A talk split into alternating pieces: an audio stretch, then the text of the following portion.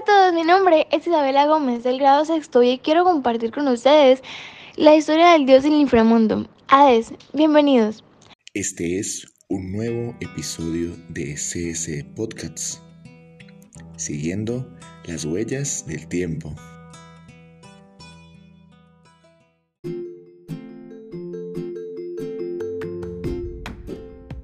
Hades es uno de los dioses olímpicos de la mitología griega. Su nombre proviene de Ides, que en griego antiguo significa el invisible. Cronos temía que se cumpliese la promesa de Urano, que afirmaba que uno de sus hijos lo destronaría. Por ello se comía todos sus descendientes, y Hades no fue la excepción. El encargado de rescatarlos, a él, a sus hermanos y al resto de sus víctimas, fue su hermano Zeus, a quien su madre escondió nada más nacer para salvarlo de también ser devorado. Hades y sus hermanos Zeus y Poseidón lucharon contra su padre y el resto de titanes. Vencieron en una guerra conocida como Titanomaquia. Él tenía un arma única, un casco de invisibilidad, que forjaron los cíclopes y le facilitó derrotar a sus enemigos. Así obtuvieron el control del universo y en la repartición de poderes, Hades asumió el gobierno del inframundo. Por esto, muchos lo consideraban un dios maligno, y aunque en realidad era bastante justo, todos le temían. Es por esto que estaba bastante solo y no conseguía compañía. Nadie quería aventurarse a vivir en un mundo subterráneo. Para remediarlo, Hades raptó a Perséfone, hija de Zeus, y Demeter, que es la diosa de la agricultura y la fertilidad. Algunos escritos dicen que su padre le habría concedido su mano, pero lo que todos coinciden es que su madre no estaba al tanto y nunca lo permitiría.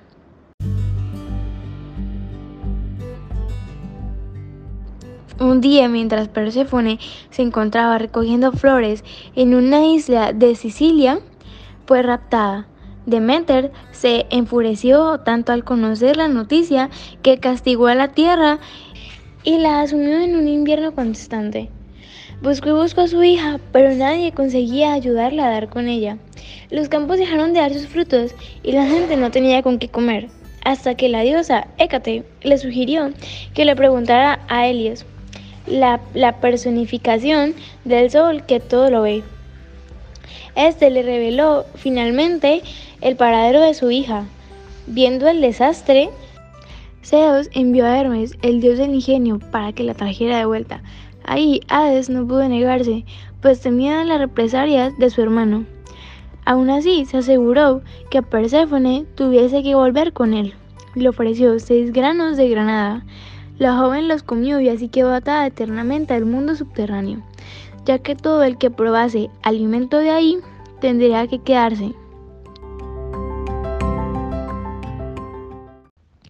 A pesar de esto y para evitar males mayores, Zeus logró que Demeter y Hades llegaran a un acuerdo. Perséfone pasaría una parte del año en el inframundo y otra con su madre en la tierra. Es así como los antiguos griegos explicaban el nacimiento de las estaciones. Mientras que su hija está fuera, Demeter sube a la tierra en el invierno, y mientras está con ella los campos están llenos de vida.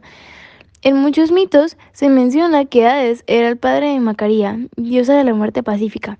Tuvo dos amantes conocidas, la ninfas Luise y Menta. Ambas fueron víctimas de los celos de Perséfone que las convirtió en álamo blanco y planta de menta.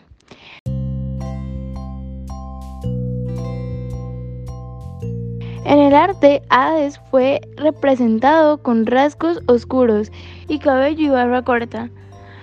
En ocasiones aparece con el casco de invisibilidad y casi siempre con un cetro u horquilla de dos puntas y las llaves de los infiernos.